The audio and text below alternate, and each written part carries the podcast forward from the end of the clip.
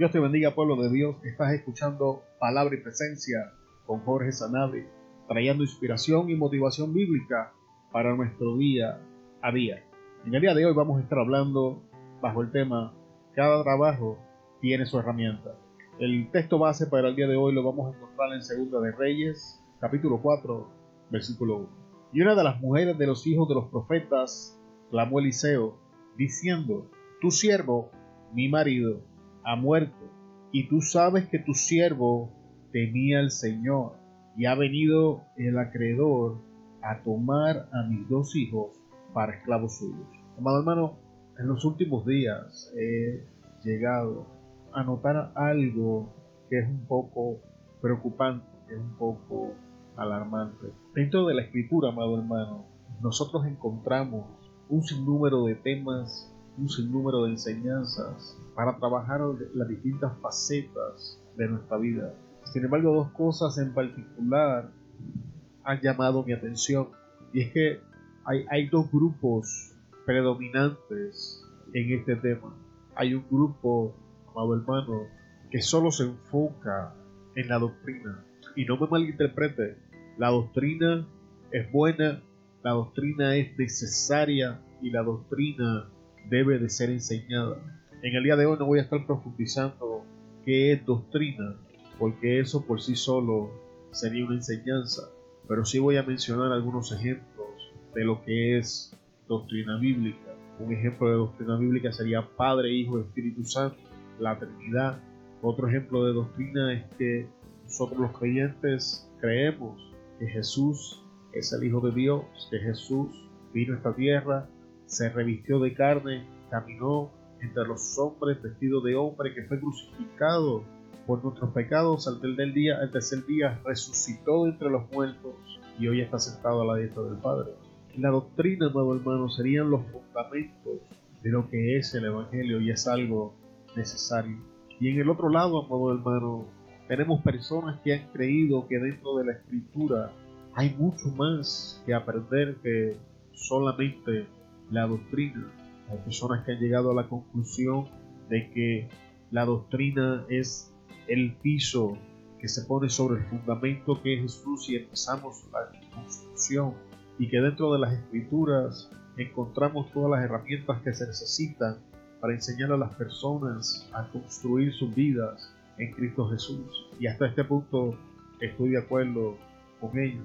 Sin embargo, este segundo grupo corre corre un peligro que frecuentemente lo veo y es que poco a poco se van alejando de la doctrina y al final, no todos, pero la gran mayoría termina predicando y enseñando un evangelio que se parece más al humanismo que al bíblico. Sin embargo, amado hermano, el primer grupo también tiene un problema. Entonces este grupo, viendo el error que está cometiendo el segundo grupo, viendo cómo estas personas se alejan de la doctrina y comienzan a predicar otra cosa, se enfocan en enseñar solamente la doctrina, pensando que esto en sí solo es suficiente. Y estoy consciente que la enseñanza en el día de hoy va a revolcar el avispero y que algunas personas se van a levantar en contra, pero voy a demostrar bíblicamente hablando mi punto. Amado hermano, nuestra vida se compone de muchas facetas en el día de hoy, para el beneficio de la enseñanza, vamos a dividir nuestra vida en cinco áreas. Carácter, trabajo o negocio, nuestros recursos, la salud y nuestras relaciones. La doctrina, amado hermano, específicamente se enfoca en el área del carácter. La doctrina está diseñada para formar nuestro carácter, pero pretende hacer uso de la doctrina para resolver problemas mentales, emocionales, sociales, sencillamente va a ser inefectivo. Y una vez más hemos sido engañados por nuestro enemigo y adversario, el diablo, quien astutamente ha logrado separar cosas que desde el principio han estado diseñadas para trabajar unidas. Porque tenemos que entender, amado hermano, que al diablo no le importa en qué extremo estemos, si Él es incapaz de detenernos, de buscar a nuestro Señor Jesucristo y de perseverar en nuestra fe, entonces su segundo plan o motivo es hacer que seamos lo más inefectivos posibles en nuestra vida cristiana. Y aquellos que solo aprenden doctrina, la gran mayoría de las personas que conozco son creyentes incompletos, que luchan con sentido de culpabilidad, que luchan con el remordimiento al ver sus incapacidades y debilidades, y que la gran mayoría tiene la tendencia de proyectarse como algo que no son, porque lo único que conocen es doctrina. Por el otro lado, amado hermano, aquellos que comienzan a enseñar las herramientas correctas para trabajar estos problemas, pero se desprenden de la doctrina, ahora le abren las puertas a otro sinnúmero de problemas, que sería libertinaje, sería vivir en pecado sin, ningún remordimiento, sería sacar a Dios del centro y ponernos a nosotros, que es de hecho la modalidad en el día de hoy. Sin embargo, amado hermano, ninguno de los dos extremos está correcto.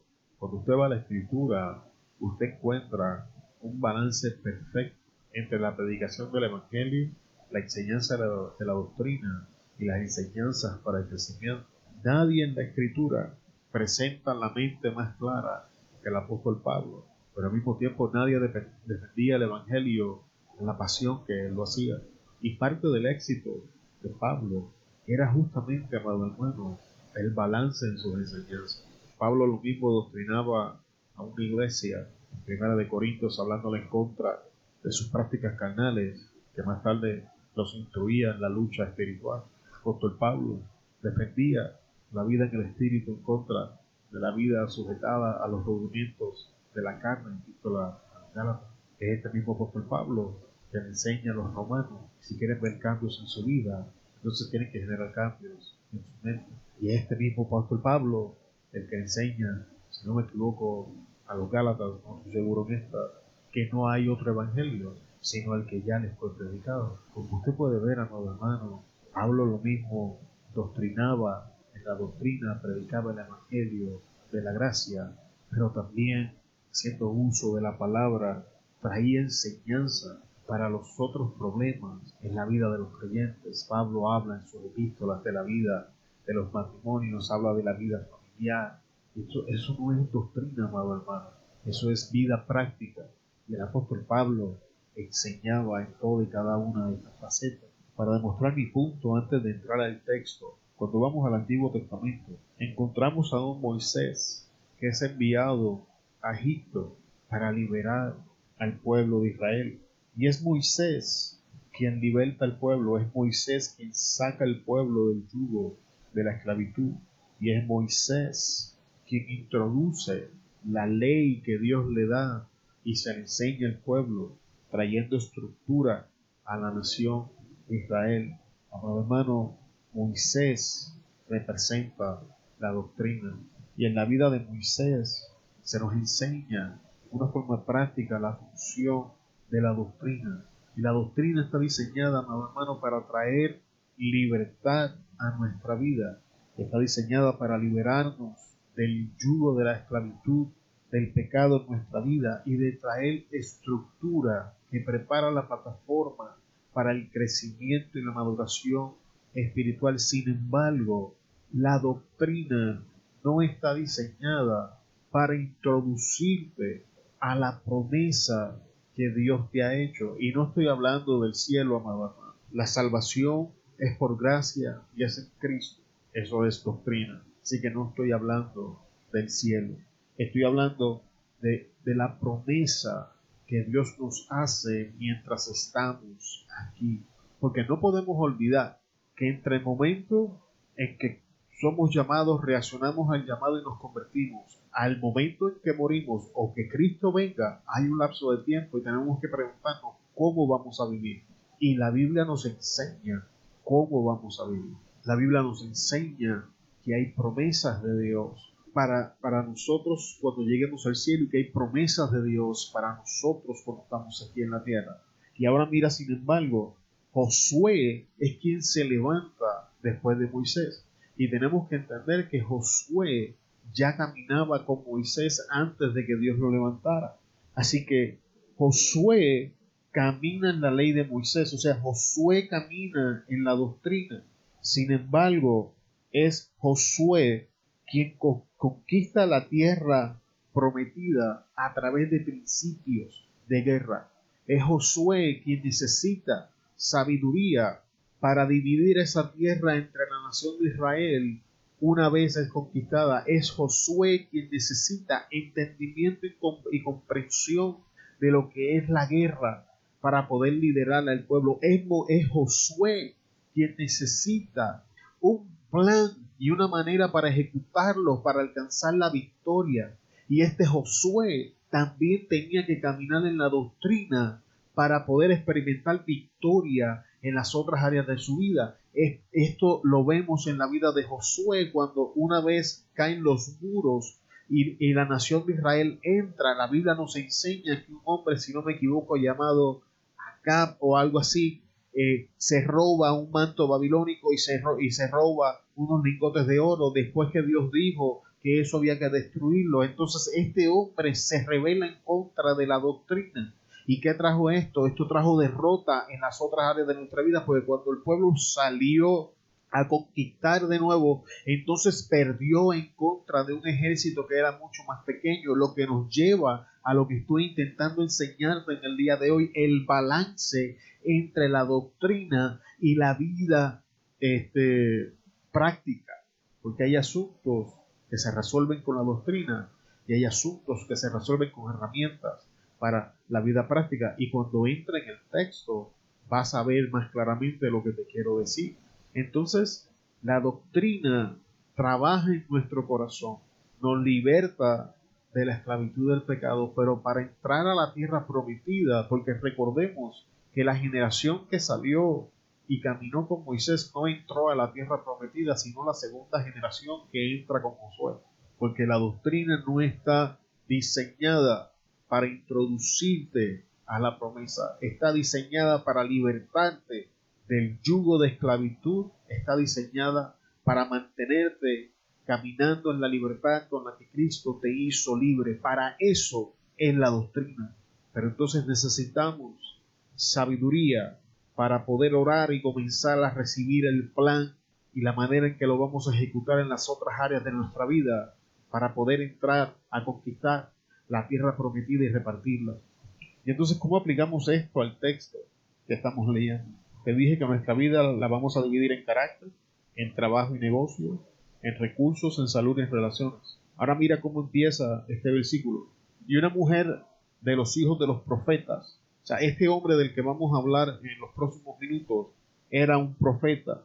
Así que este hombre era un hombre de Dios.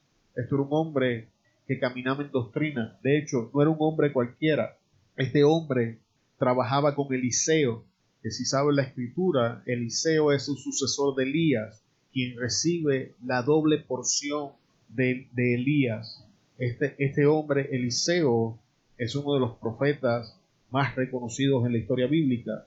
Y entonces esta mujer le dice, tu siervo, lo que significa que este hombre era un hombre de carácter que entendía los principios de la obediencia y se sometía a la autoridad del profeta. Mi marido, entonces ahora ella está estableciendo que no tan solamente este hombre tenía carácter, sino que este hombre tenía familia, lo que nos lleva al, al área de las relaciones.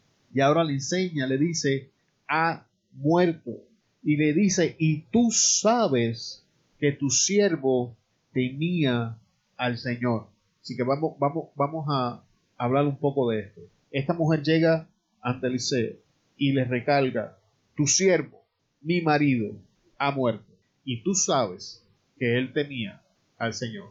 Esta mujer deja establecido la clase de hombre del que estamos hablando. Estamos hablando de un hombre de carácter. Estamos hablando de un hombre que entendía principios y los vivía. O sea, estamos hablando de alguien que vivía lo que creía. Estamos hablando de un hombre que era reconocido por los demás como alguien que le tenía al Señor. Sin embargo, cuando pasamos a la próxima parte del texto, ahora que este hombre ha muerto, algunos problemas salen a reducir. Y ha venido el acreedor a tomar a mis dos hijos para esclavos suyos. Y la historia continúa, pero en el día de hoy no vamos a profundizar en el resto de la historia. Lo que quiero es demostrarte cómo el carácter y la doctrina no resuelven todos los problemas de la vida y la importancia de comenzar a aplicar las herramientas correctas en el trabajo correcto o vamos a hacer inefectivo lo que estamos haciendo. Es por eso que he repetido una y otra vez el carácter de este hombre. Sin embargo, este hombre que era profeta tenía la capacidad de escuchar lo que Dios estaba diciendo, tenía la capacidad de ver lo que Dios le estaba mostrando, tenía la capacidad de moverse en la dirección que Dios le decía, tenía la bendición de ser un hombre que servía y que se sometía a la obediencia, que era un hombre que los demás sabían que le servía al Señor y que amaba al Señor. O sea, sabemos que estamos hablando de un creyente genuino, sin embargo, este hombre que tenía visión, este hombre que escuchaba la palabra del Señor, no pudo ver que sus días estaban llegando, no pudo ver que estaba al punto de llegar al final de su vida. Y, si, y sabemos que él no lo vio porque si lo hubiese visto entonces teníamos que entender que con el carácter que este hombre tenía hubiese dejado su casa en orden. Sin embargo esto no acontece. Amado hermano porque hay cosas de las que Dios no nos habla. Hay cosas que Dios se reserva y no nos dice. Y hay cosas que son nuestra responsabilidad mantenerlas en orden. Y un hombre que excedía en el área del carácter un orden, un hombre que excedía en el área del trabajo, ahora presenta problemas en el área de salud, pues sabemos que ha muerto, presenta problemas en el área de recursos, porque está endeudado, y presenta problemas en el área de relaciones, porque ahora que ha muerto, su esposa queda endeudada. Y con todo el carácter que este hombre tenía, la falta de manejos en las otras áreas, la área de la salud, de los recursos, estaba impactando ahora el área de las relaciones. Y tengo que preguntar si esto no es una, historia común. ¿Cuántas mujeres podrían levantarse a testificar de cómo sus esposos que les sirvieron al Señor toda su vida las dejaron endeudadas? Y aunque se escucha duro, hombres de doctrina, hombres reconocidos que le sirven al Señor, hombres de visión, normalmente presentan esta clase de problemas porque pensamos y nos han metido en la cabeza de que la doctrina resuelve todos los problemas y no es cierto, es una mentira. Y ahora por la falta de sabiduría de este hombre que tenía carácter, que le servía al Señor, que trabajaba con Eliseo, pero administró mal sus recursos porque está endeudado, no cuidó su salud, pues sabemos que ha muerto, y ahora su esposa ha heredado sus problemas. Ahora su esposa tiene que buscarle solución a un problema para el que ella no está capacitada, porque tienes que entender en los tiempos que estamos hablando en la historia. No estamos hablando ni en la cultura en que estamos viviendo, ni en los tiempos que estamos viviendo, donde nuestras esposas, la, eh, la gran mayoría, trabaja, puede ir, solicitar un préstamo o puede moverse a buscar ciertas ayudas. Ese no es el caso de la historia. Estamos en la cultura hebrea, en los tiempos de donde eh, eh, se, se movían movimiento de los patriarcas, lo que significa que ahora esta mujer, que su esposo ha muerto, está sola y desamparada y a la merced de los acreedores. El hombre de carácter, cuando fallece, deja a su esposo y su familia desprotegida. Y no me diga, amado hermano, que eso no es un problema. ¿Cuántos de ustedes, hombres que me escuchan, si mueren hoy, dejan a sus familias cubiertas? Pues tenemos que entender que la doctrina no va a resolver ese problema. La doctrina no va a mantener los techos sobre la cabeza de nuestros hijos y nuestras esposas. La doctrina no va a mantener comida sobre la mesa. La doctrina los va a mantener firmes en la fe. La doctrina va a mantener sus corazones libres de la esclavitud y el yugo del pecado. La doctrina los va a mantener en el camino recto, pero la doctrina no está diseñada para estas otras áreas. Y es hora, pueblo de Dios, que comencemos a ver el problema que estamos teniendo dentro de nuestras congregaciones llenas de doctrinas. Estamos llenos de problemas en las otras áreas y continuamos predicando doctrina. La doctrina no va a resolver esos otros, esos otros problemas y te lo voy a demostrar con el texto. Si usted continúa leyendo la historia, Eliseo ni una sola vez le predica doctrina a esta mujer Ahora Eliseo le pregunta, y, con toda honestidad iba, iba, a dejar la enseñanza, pero vamos, vamos a llevarte más allá para que tú veas lo que te quiero decir. Eliseo le pregunta, ¿qué tienes en tu casa? A lo que ella le responde, tu sierva nada tiene. Y entonces dice, oh, con excepción de una pequeña vasija de aceite. Pero e, e, esta mujer estaba pasando por un momento tan difícil que ya ni sabía qué cosas tenía en la casa. Porque muchas veces estamos tan confundidos en la situación, estamos tan confundidos en, el problema, que, que se nos olvida qué recursos tenemos. Entonces Eliseo la desenfoca del carácter, remueve su atención de la doctrina y la enfoca en el área de los recursos, porque el problema que había en la casa en este punto solo podía resolverse con un cambio de recursos. Esta mujer necesitaba recursos para pagarle a los acreedores y mantener sus hijos con ella, o sea, la estabilidad en el núcleo familiar. Y ese es el caso particular de esta mujer. Pero es, problema, es, e, es muy probable que en, en, algunos hogares lo que haya que resolver no es simplemente el área de los recursos, sino es el área emocional o es el área mental. ¿Alguien me sigue? Y entonces ahora Eliseo la enfoca y le da instrucciones, le da instrucciones específicas de lo que tiene que hacer. Te vas a ir, vas a pedir vasijas, muchas, y te vas a meter en tu casa. Y hay mucho que decir, pero en el día de hoy no, no es la intención entrar, pero escucha, ni una sola vez Eliseo está hablando de doctrina, y este es Eliseo, el profeta de Dios. Este es Eliseo quien le dice a la tsunamita, ¿sabes qué? Para el año que viene vas a estar embarazada. Y Eliseo no consultó a Jehová cuando hizo esa profecía. E, e, ese es el hombre del de, que estamos hablando. Estamos hablando de, un hombre que se movía en, en, una intimidad con Dios increíble. Sin embargo, Eliseo ni en un solo momento aquí está mencionando doctrina. Y quiero que entiendas que no tengo problema con la doctrina. La doctrina es importante. Jesús es el fundamento y la doctrina es el piso donde vamos a edificar nuestras paredes. Pero una casa o un edificio no solo se compone de un fundamento y de un piso, tiene paredes, tiene eh, tubería eléctrica, tiene acero, tiene varilla, tiene paredes de yeso o de cemento, tiene bloques o ladrillos, pero tiene muchos otros componentes. Y obsesivamente hemos olvidado todos estos componentes. Y solamente queremos edificar con doctrina. Y queremos resolver todos los problemas con doctrina. Amado hermano, abra sus ojos. Hay problemas que necesitan otra clase de herramienta. Y si usted es un hombre que trabaja con sus manos, que se mueve con herramienta, usted sabe que cada trabajo tiene su herramienta. Muchas veces estamos batallando en algunas áreas de nuestra vida porque no estamos usando la herramienta correcta. Y una vez Eliseo finaliza y le dice, enciérrate, ella regresa y le dice a Eliseo lo que pasó y Eliseo le dice, ahora ve, vende el aceite, págala a los acreedores y vive de lo que resta. E, esto habla del área laboral de los negocios. Amado hermano, aquí vamos de nuevo con otra enseñanza controversial.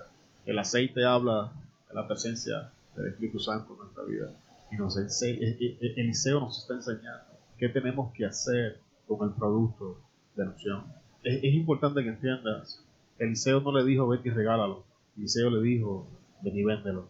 Eliseo no le dijo ama, ama el dinero más que a Dios, pero le dijo ahora con lo que Dios te ha dado, véndelo, págalo a los acreedores y vive de resto. Entonces tengo que preguntar qué estamos haciendo con lo que Dios nos ha dado. Hay gente que Dios los ha bendecido con la administración y están regalando el producto de lo que Dios le ha dado, cuando Dios le ha dado todo lo que necesitan para establecer un negocio, pagar a los acreedores y vivir de resto. Hay gente que Dios le ha dado la capacidad de entender y enseñar la Biblia, de escribir libros. Otros tienen el don de la, de la construcción. Pero ¿qué estás haciendo con lo que Dios te dio? Porque la instrucción que Eliseo da en esta área de los recursos específicamente es encerrarnos en nuestra casa, dejar la gente afuera, irnos a trabajar en silencio, para invertir el producto de ilusión y poder vivir de eso. No, hermano, tenemos que cambiar nuestra mentalidad. Tenemos que entender que la Biblia se, se, se preocupa por cada faceta de Mira, y con esto vamos a cerrar en el día de hoy. El apóstol Pablo, en la carta a los Corintios, le dice, todas las cosas me son lícitas, pero no todas me convienen. Todas las cosas me son lícitas, mas yo no me voy a dejar dominar de ninguna de ellas. Y tienes que entender que esto no es doctrina. Pablo está presentando un escenario para cosas que en sí mismas no son pecados ni se revelan en contra de la doctrina, pero que tenemos que ejercer la autoridad sobre ellas, porque estas cosas, aunque no son pecados, pueden llevarnos y someternos a nosotros a la esclavitud. Voy a hablar de una de ellas así para dar un ejemplo práctico, el entretenimiento. No es malo que usted se sienta a ver una película, no es malo que usted saque un día y se vaya a pescar. Lo que es malo es que usted deje de ir a trabajar o de hacer lo que tiene que hacer para entonces quedarse entretenido en su casa. ¿Estás quebrantando la doctrina? No. Vas a tener problemas en la faceta laboral por esto y en el área de los recursos, definitivamente. Vamos a ver nuestra vida por mucho más allá del carácter. El carácter es importante, pero tu vida es mucho más que el carácter. Desarrolla tu carácter para que camines en rectitud, en integridad, pero no descuides el área laboral, no descuides el área de los recursos, no descuides el área de tu salud, no descuides el área de tus relaciones, porque todas estas áreas son parte de tu vida y todas estas áreas van a impactar de una forma, manera o razón tu capacidad para ejercer la función para la cual Cristo te diseñó. Te bendecimos en el nombre poderoso de Jesús y te damos gracias por estar con nosotros en el día de hoy en Palabra y Presencia. Se despide de ustedes Jorge Sanabria y te esperamos en el próximo episodio. Hasta luego.